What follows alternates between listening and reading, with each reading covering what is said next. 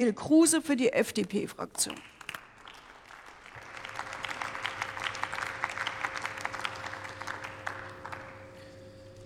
Sehr geehrte Frau Präsidentin, meine lieben Kolleginnen und Kollegen! Wir haben in dieser Woche sehr viel über Energiepolitik gesprochen in diesem Haus. Kein Wunder, es ist ein wichtiges Thema. Wir haben in den Reden sehr wenig Zeit darauf verwendet, die Frage zu besprechen, die mir die meisten Menschen in persönlichen Gesprächen stellen, nämlich was tut ihr denn jetzt eigentlich? Ich habe viele Reden aus der Opposition gehört dazu, wer die Verantwortung trägt, ehrlicherweise auch aus den Regierungsfraktionen.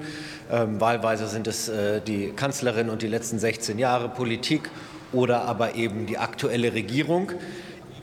Ich habe das Gefühl, darauf wird 90 Prozent der Zeit hier im Haus im Moment verwendet in den Gesprächen, die ich persönlich außerhalb dieses Hauses führe, wird darauf ungefähr 10 Prozent der Zeit verwendet. Die anderen 90 Prozent widmen sich der Fragestellung, wie kommen wir jetzt da raus? Und ich meine, dass diese Fragestellung eigentlich die relevantere für uns alle hier ist, denn die Menschen haben uns ja mit einem Grund in dieses Parlament gewählt, damit wir ihre Probleme lösen. Und deswegen meine ich, dass wir auch in dieser Debatte das in den Mittelpunkt stellen sollten. Viele Menschen sagen, tut doch jetzt alles, was notwendig ist. Und das ist genau der Grund, warum wir in diesem Jahr zum dritten Mal an das Energiesicherungsgesetz von 1975 herangehen. Wir heben jetzt den Biomassedeckel und ich bin äh, der Union dankbar, dass sie an diesem Punkt ja auch darauf hingewiesen hat, wie notwendig das ist, aber hier leider noch keine Worte dazu gefunden hat, dass wir es ja jetzt auch tun und dass es eine sehr wichtige Maßnahme ist. Wir geben eine Garantie dafür, dass die Kohlekraftwerke bis 2024 ans Netz zurückkehren, weil wir wissen, dass wir das brauchen, obwohl niemand in diesem Haus, nicht mal die Opposition, dafür Wahlkampf gemacht hat im letzten Jahr. Wir sorgen dafür, dass in kritischen Phasen einer Gasmangellage auch mehr Windenergie zur Verfügung steht, weil wir sicher sind, dass die Abwägung vieler Menschen in diesem Land lautet, bevor wir in eine Mangellage geraten, sind wir bereit, auch weitere Einschränkungen zu akzeptieren. Und ja, auch der, dem Thema Verlängerung der Kernenergie widmet sich diese Koalition. Und ich glaube, schon das ist Ausdruck großen Verantwortungsbewusstseins, weil alle sich völlig im Klaren sind, welche hohen Hürden es gibt, welche hohen Sicherheitsauflagen hier auch zu erzielen sind und dass es aber trotzdem dieses Land vor einer Situation steht, dass genau eine solche Verlängerung in den nächsten Wintern notwendig sein könnte. Und wir bereiten mit allen diesen Maßnahmen das Land darauf vor, dass es gut durch die nächsten Winter kommt. Und wenn ich eine Bitte äußern dürfte, dann würde ich ehrlicherweise insbesondere Sie, Herr Kollege Dobrindt, ansprechen wollen. Dieses Land braucht in dieser Situation keine Büttenreden, sondern es braucht eine verantwortungsvoll handelnde Regierung, die jetzt die richtigen Maßnahmen ergreift, damit wir gut durch den nächsten Winter kommen.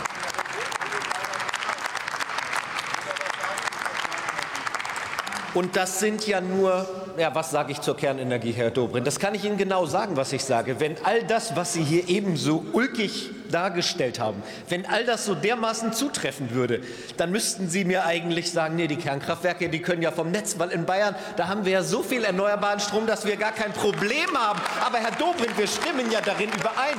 Sie können nicht vom Netz, Sie können nicht vom Netz, weil Sie im Süden nicht genug ausgebaut haben. Und da müssen Sie sich dann irgendwann auch in der Kritik entscheiden.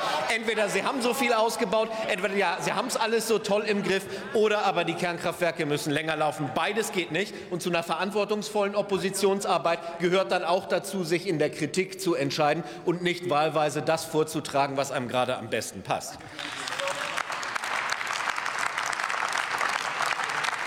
Aber wir ergreifen ja nicht nur wichtige Maßnahmen im Bereich der Energiepolitik, sondern wir sorgen auch dafür, dass wir die Menschen in diesem Land entlasten. Denn auch hier ist ja die Fragestellung, was tut ihr denn dafür, dass wir uns das noch leisten können?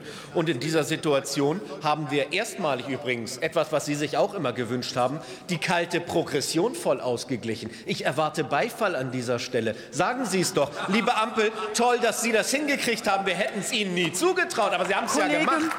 Und wir sorgen, wir sorgen ja nicht nur dafür. Gestatten Sie eine Frage oder Bemerkung? Selbstverständlich. Sehr geehrter Kollege Kruse, danke, dass Sie die Zwischenfrage zulassen. Glauben Sie nicht, dass neben dem Ausbau der Erneuerbaren auch Grundlast gebraucht wird? Und deckt sich das nicht mit Parteitagsbeschlüssen, mit Parteibeschlüssen der FDP? Die letzte Frage habe ich nicht verstanden. Können Sie Deckt sich das nicht mit Parteibeschlüssen der FDP, dass Ja. man die Atomkraftwerke unabhängig vom Ausbau der Erneuerbaren braucht? Also ich denke nicht, dass wir hier jetzt äh, die Beschlusslagen einzelner Parteien miteinander diskutieren sollten. Sie haben, ja, Sie haben ja den Anfang meiner Rede gehört, in dem ich ja darauf hingewiesen habe, dass sich die Menschen jetzt gerade eben nicht die Frage stellen, wer wann was beschlossen hat, wer wann welchen Teil an Verantwortung und Schuld trägt, sondern dass die Menschen sich vor allem die Frage stellen, wie kommen wir denn jetzt aus diesem Schlamassel, in dem wir stecken, wieder raus? Kann Ihnen natürlich zu unserer Beschlusslage sagen, dass wir im Mai dieses Jahres äh, oder im Ende April dieses Jahres einen Parteitag hatten, in dem wir schon darauf hingewiesen haben, dass es sein könnte, dass wir diese Kernkraftwerke als weitere Option haben. Und das haben wir nicht getan, weil wir ähm, der Meinung sind, dass wir das jetzt auf alle Zeit als Technologie weiter verfolgen wollen, sondern das haben wir getan, weil es eine Konsequenz des russischen Angriffskriegs ist, dass wir jetzt alle Optionen prüfen müssen und nichts ausschließen dürfen. Insofern ja, das ist unsere Beschlusslage. Aber nochmal, hier geht es nicht um parteipolitische Beschlusslagen. Hier geht es darum, dass sich jeder selbst die Frage stellt, was kann ich jetzt dazu beitragen? Und wenn Ihre Kollegen aus Bayern hier dann ich sag mal, Büttenreden halten, dann muss ich ehrlicherweise sagen, Sie sollten sich auch die Frage stellen, was können Sie dazu beitragen, dass wir aus dieser Situation herauskommen und vielleicht nicht den ganzen Teil Ihrer Reden und jetzt auch Ihrer Zwischenfragen darauf verwenden, welche Partei hat denn zu welchem Zeitpunkt was beschlossen. Das stellen sich die Menschen nicht als Frage und sie stellen sich auch nicht die Frage, ob Sie diejenigen sind, die dann jetzt hier mit solchen Reden vielleicht ein paar Punkte auf Kosten der Re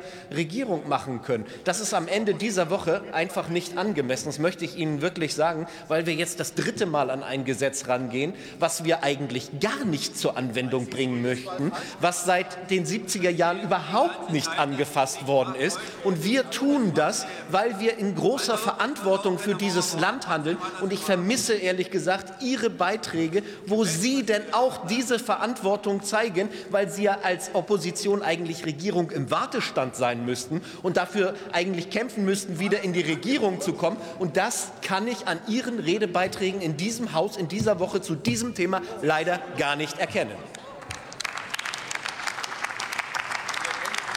So, aber neben der kalten Progression, auf die ich ja jetzt eben eingegangen bin, haben wir noch eine ganze Menge mehr gemacht. Gerade haben wir die Senkung der Mehrwertsteuer auf Gas beschlossen. In diesem Monat, in diesen Tagen, auch heute am Ende dieses Monats kommt die Energiekostenpauschale bei den Menschen an und wir haben die EEG-Umlage abgeschafft, schon zum 1.7. dieses Jahres, um die Menschen zu entlasten. Und wenn es weitere Probleme gibt, dann werden wir mit der Stromkostenbremse und der Gaskostenbremse weitere Entlastungen herbeiführen. Herzlichen Dank für die Aufmerksamkeit.